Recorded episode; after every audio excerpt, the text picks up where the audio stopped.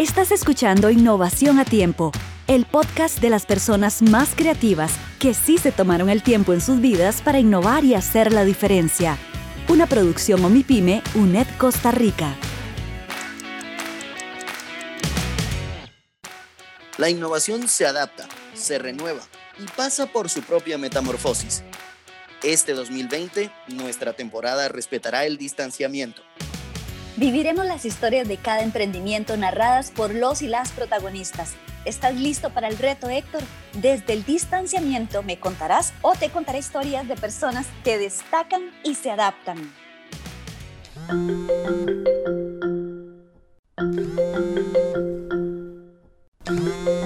Hola Héctor, ¿qué tal? ¿Desde dónde me estás hablando hoy? Quiero contarte que estoy aquí ubicado en la sala de mi casa. Tengo bastante espacio, hay mucha luz, hay un cielo azul en este momento que me está cautivando desde la ventana de mi casa. Acá, donde yo estoy, esto está como para una bebida espirituosa al lado tuyo, compartiendo como siempre lo hacemos, pero en temporada de COVID, a la distancia, cada quien en su burbuja. Contame cuál es la innovación que tenés para sorprenderme hoy. Pues hoy vamos a conocer algo que me llamó muchísimo la atención porque ayuda desde la parte tecnológica al orden. Ayuda a transformar un poco los procesos, ¿verdad?, de un emprendimiento. Es de esas cosas en las que de repente cuando uno está emprendiendo no piensa que, que, puede llegar a necesitar y por eso me ha gustado tantísimo. Ah, ya empezás con las pistas. Es algo tecnológico, es algo que colabora con emprendimientos. ¿Qué será? Podríamos empezar conociendo quién está detrás de todo este trabajo y qué es lo que hace. Él se llama Daniel. Hola, yo soy Daniel y soy un niño de, un pueblecito de unos seis habitantes en el, en el norte de España, en Asturias. Yo nací en un pueblecito, como os digo, que tengo, bueno, tenemos más osos que niños. Somos 38 niños en el pueblo y hay más de 100 osos. Y bueno, pues desde aquí es desde donde trabajo, creo y vivo me lo fui imaginando, inmediatamente lo googleé, por supuesto, ¿verdad? Es, es maravilloso, el paisaje es genial. ¿En qué trabaja exactamente Daniel? Aquí ahí viene la parte interesante. Pues hace unos años estaba trabajando y me di cuenta que en las empresas, en las organizaciones, teníamos un problema de cómo transferíamos el conocimiento entre los humanos me di cuenta que no éramos capaces de diferenciar lo que era la información, eh, que son esos datos estructurados o desestructurados que se guardan en discos duros, en Azure, en Amazon en diferentes sitios, de lo que es el conocimiento, que es esa información procesada por cerebros humanos y que necesitábamos una tecnología que cuando buscáramos algo, cuando pidiéramos ayuda, fuera capaz no solo de buscar en los discos duros, sino también en los discos biológicos. Por eso pues creé una empresa que se llama Zapiens, que lo que hacemos es ser un sistema operativo de gestión del conocimiento, una herramienta que permite a las tribus o a las organizaciones ayudarlas, eh, permitir eh, que se formen, pero también gestionar todo el conocimiento, responder todas las dudas que cualquier persona tenga, independientemente de si es un trabajador, un cliente o incluso está fuera de la organización. Y bueno, a eso lo llamamos un sistema operativo de gestión del conocimiento y nuestra obsesión es esa, es hacer accesible el conocimiento a todo el mundo y que este sistema operativo, que es conversacional, sea muy muy fácil de usar y que además nos anime a ser más curiosos, a hacer más preguntas, a compartir más respuestas con los compañeros, a levantar la mano y criticar cuando no estamos de acuerdo y a que todo eso nos permita una modificación de comportamiento, que es el aprendizaje, porque al final creemos que el aprendizaje es cuando gracias a un conocimiento modificamos el comportamiento. Yo siempre lo explico de la misma manera. Saber que fumar es malo es conocimiento Aprendizaje es dejar de fumar. Aquí es donde aplica aquella frase que dice, el conocimiento es poder. ¿Ya me vas entendiendo por qué se vuelve tan importante este emprendimiento? Sí, además me llamó mucho la atención el nombre, porque hay un libro famosísimo que es Sapiens. Nosotros le pusimos el nombre a nuestra empresa, pues gracias a un maravilloso libro llamado Sapiens de Harari, que nos inspiró y al final como nuestro objetivo era hacer accesible el conocimiento a las tribus y creíamos que la única manera de hacer accesible el conocimiento, además de por genética, teniendo hijos, pues era precisamente transfiriendo el conocimiento, pues no se nos ocurría un mejor nombre que, llamarnos casi como nuestra propia tribu, Sapiens. Este libro es un imperdible como beberse la historia de forma simple. Así que esto me conecta con el proyecto. Quisiera entender de forma simple, si soy una emprendedora, eh, cómo, cómo me colabora a mí Sapiens de forma concreta. Bueno, te lo voy a contar. A mí la verdad, em, esto me ha gustado muchísimo porque sí sabes que cuando vas a emprender necesitas un proceso de investigación intenso. Entre más conocimiento, pues mejor va a ser el resultado de ese emprendimiento. Y aquí ayuda muchísimo eh, este, este aporte que brindan en Sapiens. Pero te voy a contar a detalle lo que él estaba contando este día que lo vi para entender cómo funciona. Nosotros principalmente trabajamos con multinacionales, eh, con empresas como Vodafone o el Banco Santander o L'Oreal. Lo que hacemos al final es, más allá de que como sistema operativo que utilizan esas grandes empresas para formar y hacer accesible el conocimiento a sus trabajadores, lo hemos abierto y hemos creado eh, un modelo que se llama Sapiens Pros. Está en nuestra propia página web y es un sitio donde la gente pues, se puede apuntar a ser en exclusiva especialistas en un área. Porque creemos que en la comunidad de emprendimiento lo que necesitamos es conectarnos un montón de frikis, de curiosos y de especialistas para poder ayudarnos los unos a los otros. Así que la manera que tenemos de colaborar y de ayudar es abrir ese espacio para que este club de cientos de personas nos podamos conectar y cuando tengamos una duda, preguntar en ese, en ese club y el robot pues nos conecte con personas que no conocemos, pero que él predice que son especialistas en un área. Claro, a eso se refería él con compartir conocimiento. Bueno, es que sí es cierto, la información está en todas partes, pero cómo se selecciona y cómo se llega exactamente a la que una persona necesita, esto me suena como a transformar la cultura de una empresa. Es cierto, pero esto es lo que me gusta de contarte cosas y siempre ha sido así. De hecho, quiero contarte en este podcast, Federa, que yo he aprendido mucho de vos con las dudas. Siempre encontrar la manera de que estas dudas generen muchísimo más conocimiento. Y aquí yo te voy a responder con lo que contó Daniel al respecto de esta cultura de compartir la información que han generado. Para nosotros en Zapiens lo más importante es no solo lo que la información que las personas pueden compartir, porque para eso ya está Google, para buscar en Internet el problema es que cuando buscamos en Google hay millones de respuestas y cuando hablamos de unir conocimiento, de lo que hablamos es de ser capaces de conectar con esas personas, de detectarlas, de poder charlar con ellas. Y por eso en Zapiens en lo que estamos obsesionados es, uno, en que esa comunidad de expertos sean accesibles y dos, permitir que los unos aprendan de otros y montar un sistema eh, gamificado por puntos que nos permita pues que la gente pueda intercambiar, puedan ayudarse y que una persona pueda pedir 10 veces ayuda, pero que por eso, pues por ejemplo, también pueda ayudar a otros para que el sistema se autocompense. ¿Qué te pareció? Esto me suena como a entrenamientos, tendrá que ver algo así con el, con el learning. ¿Qué, ¿Qué escuchaste al respecto? Puede que se una un poquito. Daniel habló de eso también. En Tapiens hay un modelo, el primero y el más básico con el que empiezan todas las empresas, que es con eh, lo que se llamaría microentrenamientos, microlearnings, que la gente puede entrar y puede aprender de una manera muy sencilla y desde su móvil. A la vez que ya están entrenando y están aprendiendo, pues el sistema va descubriendo sus hábitos, va descubriendo qué saben, qué no saben, y les va a empezar a sugerir qué cosas podrían además aprender.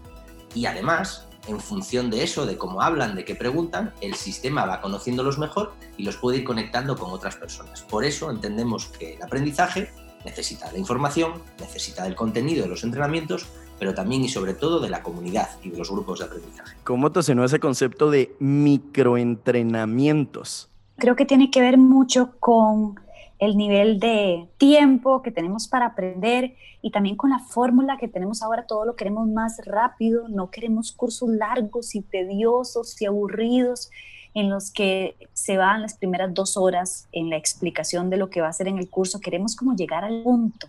Necesitamos como la simpleza. Más o menos como eso me suena. Sí, a mí este concepto me gustó mucho, porque lo primero que pensé fue, ok, pero ¿cómo funcionan estos microentrenamientos? ¿Para qué sirven? ¿Cuánto duran?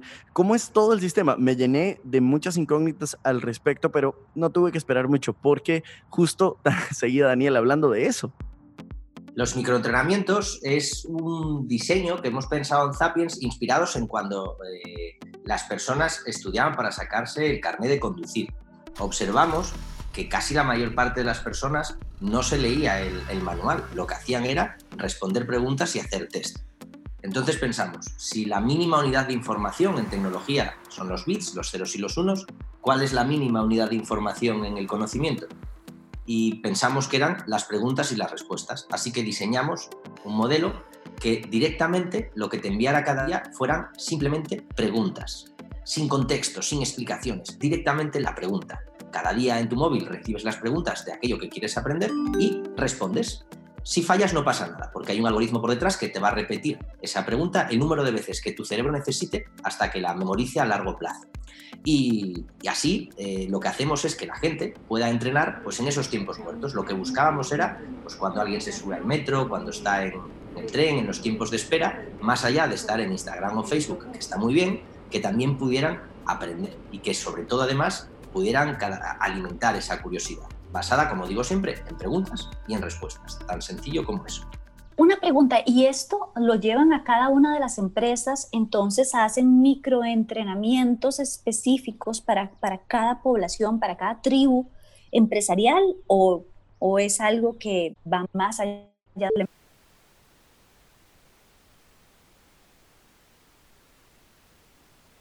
La conexión a veces hace de las suyas. Te perdí por un momento. ¿Estás ahí, Fedra? Eh, eh, sí, ya, ya, ya estoy lista, ya estoy lista. El sonido del 2020. Escucha esto. En Sapiens, el sistema operativo te permite crearte a ti mismo tus propios entrenamientos de una manera súper sencilla. Puedes crear en un Excel una columna de preguntas y en otra las respuestas. Lo subes al sistema y el robot lo aprende y se encarga de entrenarte él a ti o entrenar a las personas que tú elijas. También, obviamente, dentro del propio sistema, igual que en Netflix ya hay películas cargadas, dentro de Zappings hay cientos de entrenamientos disponibles. Pero sobre todo lo más importante es que se siguen creando cientos de entrenamientos cada día, que en el futuro podrán ser reutilizados por diferentes personas. Porque al final el problema que tenemos es precisamente el déficit de atención y la escasez de tiempo. Por eso es tan importante que sea muy rápido crearte para ti o para los tuyos tus entrenamientos, a la vez que ya hay entrenamientos creados que tú puedas reutilizar y modificar. Fedra, hemos venido conociendo muchos emprendimientos de distintas categorías, de distintos estilos. Quiero saber qué opinas de este, qué te ha parecido esto que te estoy contando. A mí la verdad el tema del conocimiento y de unir la tecnología para estos sistemas más programáticos me gusta muchísimo porque creo que facilita mucho el orden también, pero quiero conocer qué, qué pensás hasta ahorita. Es como una película futurista me gustaría saber cuáles son las generaciones que mejor lo han recibido. Bueno, podría deducir que son las más jóvenes, pero ¿cómo enfrenta Sapiens a la población que mm, tiene algún tipo de brecha digital? En Sapiens, cuando empezamos a diseñar la herramienta, nos dimos cuenta que WhatsApp lo utilizaba todo el mundo, desde mi padre de 65 años, las abuelas, a chicos de 14. Así que por eso nos dimos cuenta que era fundamental que la herramienta fuera conversacional que toda la experiencia fuera tan sencilla como hablar por WhatsApp, que al final es lo que estamos construyendo. Nosotros hemos construido un robot que se llama Zap, que es con el que hablas. Y hablando con él, todo el mundo es capaz de experimentar. ¿Por qué? Porque no hay botones, porque no hay cosas que configurar. Todo lo haces hablando con el robot. Eso es lo que hemos aprendido en estos cuatro años, que nos hemos dado cuenta de que no somos nada y que el futuro de la tecnología es sencillamente no existir, ser algo tan fácil como una conversación. Eso es como democratizar el aprendizaje, no dejar a nadie atrás. Quisiera saber si incluye a las poblaciones con algún tipo de discapacidad. Compartimos muchas dudas muy similares y por suerte tengo aquí muy bien registrado todo lo que decía Daniel ese día. Justo este año en Sapiens tenemos la suerte de haber empezado a trabajar en un proyecto con una ONG que aúna pues, a toda la población eh, y a las más de 70 organizaciones que hay en, España. Eh, aquí lo que estamos trabajando precisamente es eso, que sea accesible a todo el mundo, pero también para el colectivo ciego, porque Internet para alguien que no puede ver, pues tiene que poder ser auditivo y tiene que poder ser navegable. De ahí que nuestra obsesión sea finalmente construir un producto conversacional que sea 100% auditivo y se pueda consumir también hablado, si bien es cierto que a día de hoy las tecnologías todavía dan algunos fallos y estamos 100% en el texto y esperamos en este 2021 que cualquier colectivo pueda utilizarlo. Héctor, esto me ha dejado sin aliento, de verdad. ¿Cómo hago para contactarles? ¿Qué tenés por ahí? ¿Una libretita o el teléfono para tomar las notas? El teléfono. Nuestra web es sapiens.ai. Ahí podréis entrar, encontrar nuestro blog, las diferentes áreas eh, para apuntaros, eh, para ser profesionales y poder participar en, en, nuestra comunidad de aprendizaje. Yo siento que esta gente de Sapiens, genias y genios, de, no sé, tienen tienen que ganar premios, o sea, son, son demasiado, demasiado volados y futuristas. Sí, merecen mucho reconocimiento y además eh, recientemente, eh, no solo por todo el trabajo que han venido haciendo, eh, merecen ese reconocimiento, sino porque también abrieron su app durante el COVID-19. Escucha esto último que contaba Daniel. Bueno, tras más de 20 premios recibidos, la verdad es que en estos tres últimos años, que ha sido un lujo, pues que Microsoft nos premiara y nos permitiera ir a Seattle, o que Google eh, nos eligiera dentro de su programa Black Box, o que fuéramos elegidos mejor startup de Europa, uno de los premios que más orgullo nos ha dado es que este año hemos adelantado casi dos años la hoja de ruta que teníamos y hemos abierto eh, nuestra aplicación a la gente para poder ayudar y hacer accesible el conocimiento que hacía falta para poder vencer al, al bicho, al COVID y la verdad que el mejor premio es ver cómo más de 200 médicos, enfermeras se han volcado, eh, han creado contenido, han educado el robot y miles de personas pues han ayudado y colaborado a que el conocimiento, que es la mejor herramienta para vencer a cualquier tipo de bicho y de enemigo, pues, pues hayan colaborado. Eso ha sido un orgullo. Te lo dije, la verdad espero que te haya gustado muchísimo porque a mí de verdad, de verdad que me pareció espectacular todo este trabajo. Sí, ahora tengo miles de preguntas y quiero conocer a Sapi. Me despertaste esa, esa pulguita que quiere brincar por todas partes. Me encanta este proyecto y me encanta haber estado conectada con vos desde la distancia. El próximo año, en la próxima temporada, ¿quién quita? Que estemos en el mismo estudio de grabación haciendo este podcast de innovación a tiempo pues sí, aunque esta experiencia también ha sido maravillosa, sería muy bonito poder volvernos a ver las caras. Qué dicha que te gustó. Te mando un abrazo muy fuerte. Gracias. Cambio y fuera. Participación técnica. Héctor Vega y Fedra Rodríguez en la locución. Gabriela Rivaceoli en el diseño sonoro y edición. Guión y dirección, Fedra Rodríguez. Esta es una producción de Omipime de la UNED, en colaboración con Audiovisuales, la Escuela de Ciencias de la Administración la Escuela de Ciencias Exactas y Naturales, Escuela de Educación y Escuela de Ciencias Sociales y Humanidades. Somos UNED Investiga, el sistema de investigación de la UNED.